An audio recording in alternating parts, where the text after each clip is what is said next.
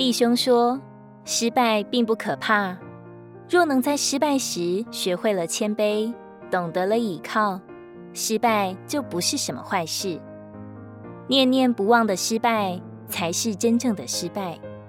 活在过去的阴影里，一直不肯出来的，才是真正的可悲。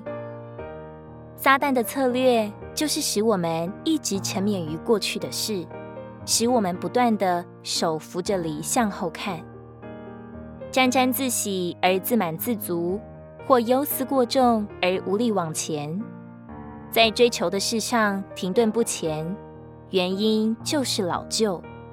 我们总是在缅怀以往的得胜，也念念不忘当初的失败。昨日再大的恩典，也不能留到今天，就是留了。也只是发臭的马拿。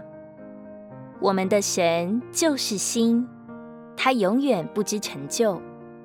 他每天所量给我们的恩典都是新鲜又无限的，所要带领我们走的路都是宽阔又精彩的。请听他正在呼召说：“起来，与我同去。”过河时，船是有用的，但过了河，我们就要放下船，而不是撼着船赶路，否则它就会变成我们难以承受的包袱。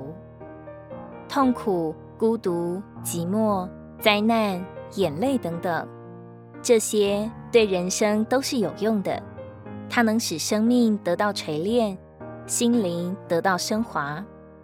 但是，如果你过后还须臾不忘，它就会成为人生的包袱，所以放下它吧。生命不能太负重。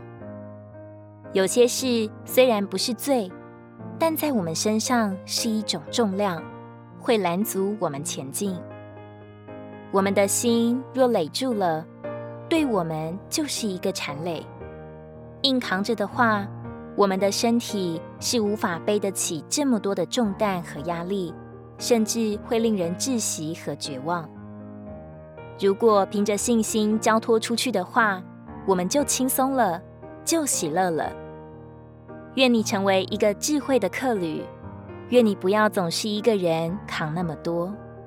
该放手的放手，该交托的就交托，因为放手就必被接手，交托就一定轻松。一定要相信。那强有力的臂膀足以担当我们一切的重担。希伯来书十二章一节。